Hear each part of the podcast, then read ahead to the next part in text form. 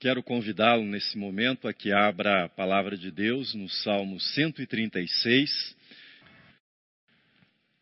A questão fundamental, a questão essencial da vida cristã é a gratidão. Otimismo e pessimismo são circunstanciais, estão sujeitos ao contexto no qual nós vivemos mas a gratidão é da essência da fé cristã, é da essência da natureza do cristão e do exercício da fé cristã neste mundo. A gratidão é a rocha espiritual sobre a qual nós nos apoiamos. A gratidão é para o cristão uma espécie de moldura do retrato da vida. A gratidão, ela faz parte do DNA daqueles que decidiram seguir a Jesus Cristo. A gratidão é para o cristão aquilo que os grampos representam para o alpinista. É por meio dos grampos que ele sustenta o seu corpo nas alturas e avança em direção ao cume, avança em direção ao topo. Até hoje, eu não tenho uma opinião formada se eu sou uma pessoa otimista ou pessimista, mas isso não importa. Há dias em que eu me sinto otimista, há dias em que eu me sinto bastante pessimista. E você? Como é que você se sente? Como é que você se vê? Como uma pessoa otimista ou como uma pessoa pessimista? Nós precisamos reconhecer que o contexto, que o momento, o tempo no qual nós vivemos, exerce uma forte influência para que sejamos otimistas ou pessimistas. Gratidão e otimismo. Gratidão e pessimismo. Será que existe diferença? Existe alguma relação entre elas? Existe. Pessimismo e otimismo são resultado daquilo que ocorre dentro de você, do lado de dentro da sua vida. E, obviamente, aquilo que ocorre do lado de dentro da sua vida está ligado com aquilo que está ocorrendo ao redor da sua vida e isso exerce um impacto interior, um impacto na sua consciência, um impacto nos seus sentimentos. Portanto, quer seja o otimismo ou o pessimismo, eles estão profundamente relacionados às circunstâncias que envolvem a nossa vida. A gratidão, porém, ela é um pouco diferente ou bastante diferente. A gratidão, ela não se assenta nas reações interiores às circunstâncias. A gratidão repousa, a gratidão se assenta naquilo que Deus fez por você, naquilo que Deus fez por nós. Você pode ser otimista porque vê coisas boas ao seu redor. Você pode ser pessimista porque olha ao seu redor e percebe que as coisas não estão indo bem. Entretanto, um cristão, alguém que crê em Jesus Cristo, que entregou a sua vida a Jesus Cristo, é grato porque vê Deus em todas as coisas, porque percebe a mão de Deus em todas as circunstâncias que envolvem a sua vida. Preste atenção nas boas, nas alegres, mas também naquelas que são tristes, naquelas que são ruins, naquelas que são desagradáveis. Ainda nestas coisas ele percebe a mão de Deus e percebe a presença de Deus, por isso é agradecido.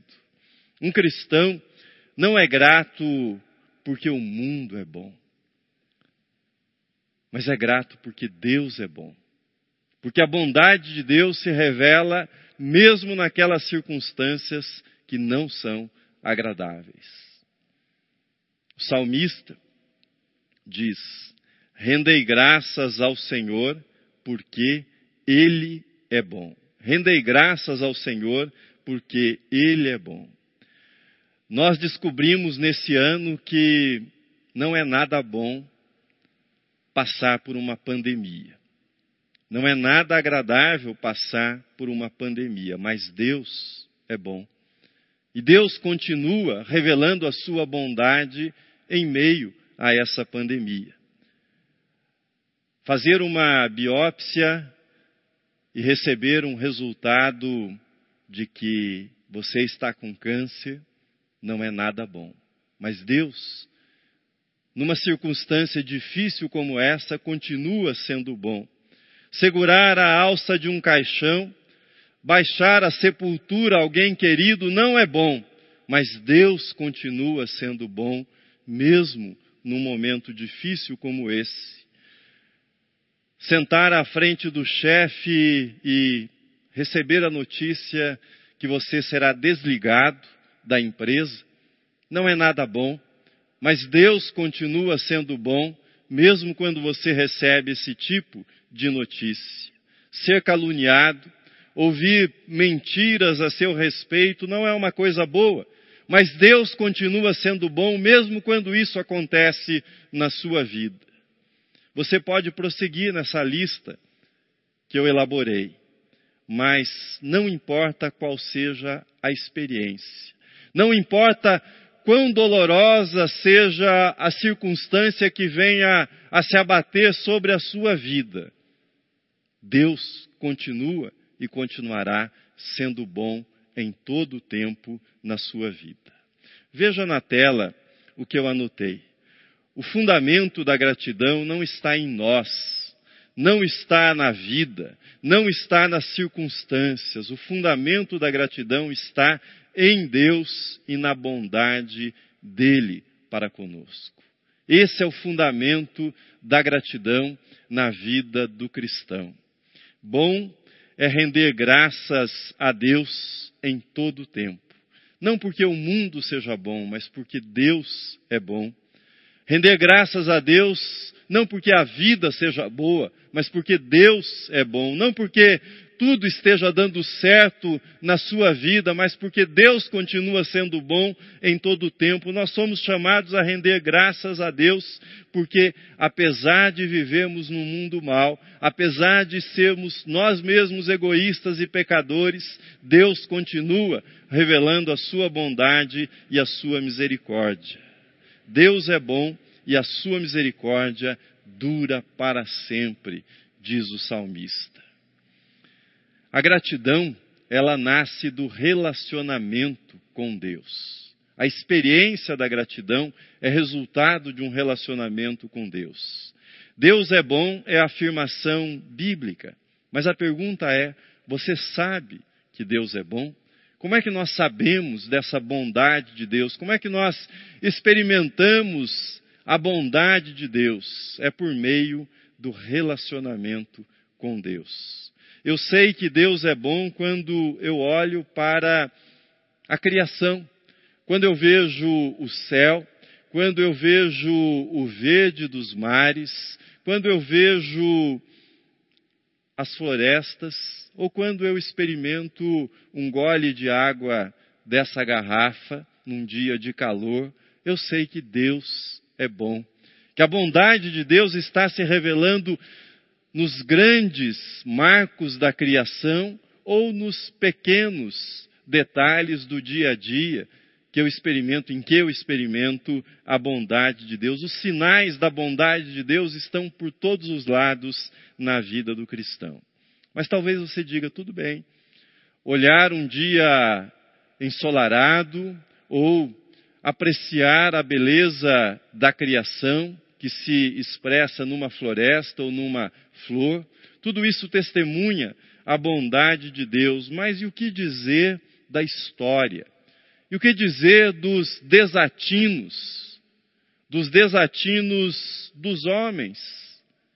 Da insanidade, por exemplo, de terroristas que, como na França, nos últimos dias, têm tirado a vida de pessoas dentro da igreja, orando Que dizer dessa insanidade, por exemplo, dos criminosos no nosso país que muitas vezes tiram a vida de pessoas por banalidades? Que dizer desse tipo de insanidade ou dos desmandos dos faraós de ontem ou dos faraós de hoje? Que dizer da opressão dos fortes sobre os fracos? Será que a bondade de Deus pode ser sustentada? Onde é que está o Deus bondoso na história? Quando nós olhamos para esse salmo que nós lemos, nós temos a resposta. Deus está do lado daqueles que sofrem. Deus está do lado do seu povo. Diz o salmo que ele viu o sofrimento do seu povo no Egito e ele desceu para libertar o seu povo, Deus continua vendo, Deus continua agindo, Deus continua libertando aqueles que sofrem. Duas imagens muito fortes aparecem nesse salmo, Salmo 136, e as duas são extraídas da história do povo de Israel. A primeira imagem é a imagem do Mar Vermelho, a segunda imagem é a imagem do deserto. Deus é bom porque Ele é aquele que abre caminho onde não há caminho. O salmista lembra a história do povo de Israel. Atrás estava o Faraó, furioso com o seu exército para eliminar o povo de Israel. À frente estava o mar. Não havia saída, não havia caminho. Era um mar intransponível. Mas Deus abriu caminho para o povo de Israel. Confiar num Deus bondoso é confiar num Deus que abre caminho para o seu povo, num Deus que aponta saídas quando nós não enxergamos mais saídas, um Deus que nos faz prosseguir quando nós achamos que a nossa jornada já terminou, que ela já acabou. Que caminho Deus precisa abrir na sua vida nesse momento, nessa pandemia? Em que ponto você chegou que você julga que não há mais como retroceder, não há mais como avançar e você precisa que Deus abra um caminho para você? Que caminho Deus precisa abrir para a sua vida nesse momento, nessa etapa da sua jornada? Saiba que para Deus, não haverá impossíveis em todas as suas promessas. Deus está com você. E Deus é bom em todo o tempo. E Deus pode abrir um caminho para que você siga na jornada que Ele preparou para você. Diz o salmista que Ele os conduziu pelo deserto. Não só abriu o caminho, mas ele os conduziu pelo deserto. A experiência do deserto é fundamental para o crescimento. É no deserto que nós aprendemos que Deus pode fazer brotar água da rocha. É no deserto que nós aprendemos que Deus pode enviar o maná a cada dia. É no deserto que nós aprendemos que Deus pode ser a nossa sombra sob o sol escaldante. Deus pode ser a nossa luz quando nós estamos na noite mais aterrorizante. É no deserto que nós aprendemos estas verdades. É no deserto que Deus nos ensina que o maior obstáculo para a terra prometida, para alcançarmos aquilo que Ele deseja para nós, não são os inimigos externos, somos nós mesmos. É o nosso pecado, é a nossa desobediência, é a nossa falta de fé, estes são os maiores inimigos, os que estão dentro de nós, do lado de dentro da nossa vida, e é no deserto que Deus trata conosco, que Deus trabalha a nossa vida para nos levar para o lugar que Ele deseja para cada um de nós.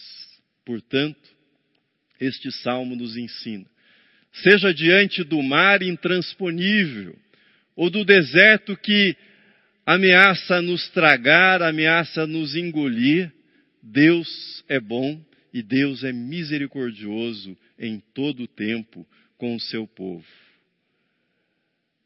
Misericórdia e graça. Você já começou algum projeto e desistiu dele? Às vezes eu começo a escrever algum texto e, a certa altura, eu chego à conclusão que está muito ruim e deleto, jogo fora. Nós abandonamos os nossos projetos ou simplesmente não terminamos ou jogamos fora, rejeitamos. Mas eu e você, a humanidade, a criação, a terra, nós não somos um projeto de Deus que não deu certo, que Deus vai em algum momento amassar como nós amassaríamos um papel e arremessar numa lixeira. Deus não vai fazer isso. E a razão pela qual Deus não vai fazer isso é porque Ele é um Deus de graça e um Deus de misericórdia.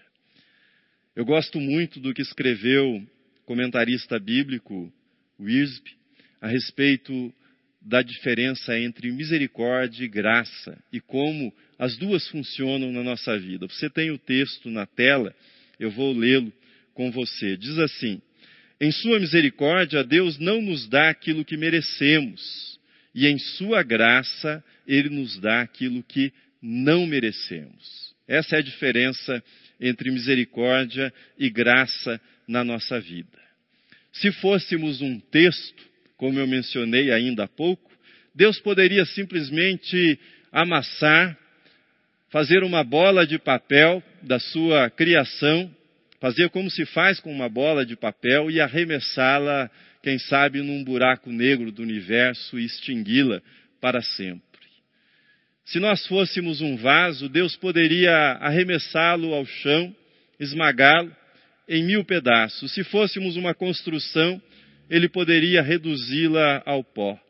Mas nós somos povo de Deus. Nós somos rebanho do seu pastoreio, obra das suas mãos. Por isso, Deus não nos trata segundo os nossos merecimentos, mas Ele nos, nos, trata segundo a sua graça, segundo a sua misericórdia. O que significa que o texto continua sendo escrito, que o quadro não foi terminado ainda, o vaso não está terminado, a obra, a casa não foi terminada ainda, Deus ainda está trabalhando nesta obra.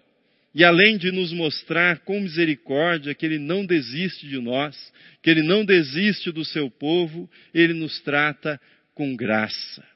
Ele nos trata com a sua graça, com o seu amor. Não só não lança sobre nós a punição que nós merecíamos, mas Ele nos dá aquilo que nós não merecíamos. Por isso, nós recebemos da graça, segundo João, graça sobre graça. Pela Sua graça, nós recebemos Jesus Cristo.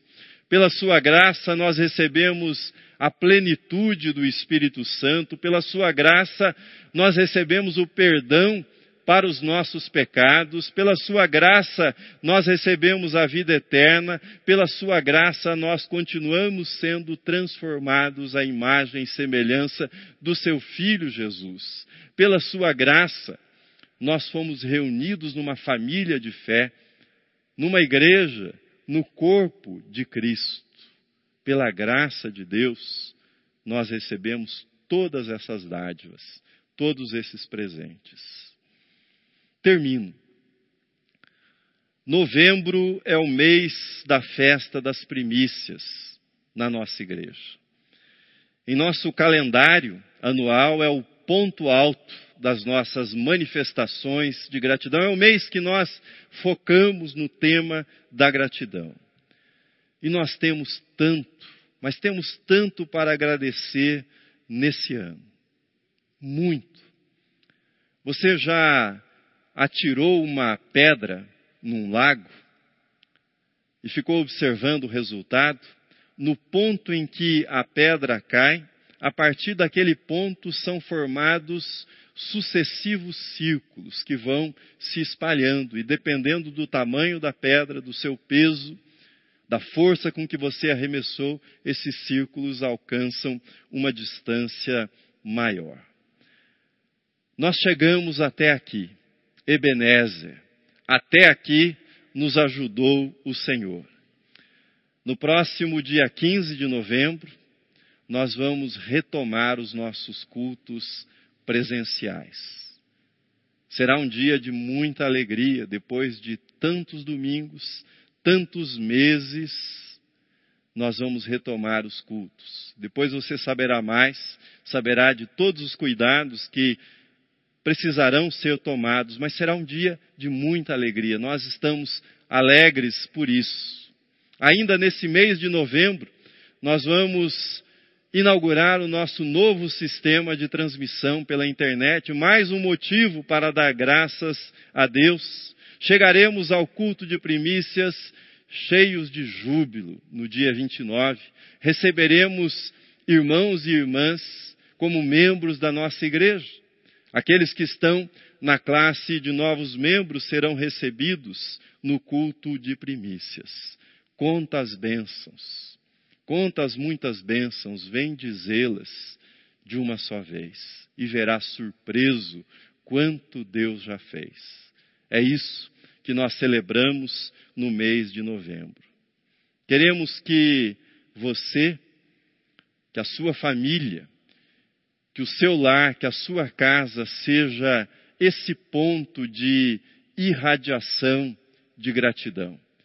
Essa imagem do lago a partir daquele ponto, círculos sucessivos são formados que a gratidão a partir da sua casa, a partir da nossa igreja, que círculos sucessivos de gratidão sejam formados e possam se espalhar nesse mês de novembro e no final deste ano de 2020, que possam alcançar a nossa cidade, que possam alcançar o nosso país. E para isso, eu quero terminar dizendo duas coisas para você. A primeira é a seguinte: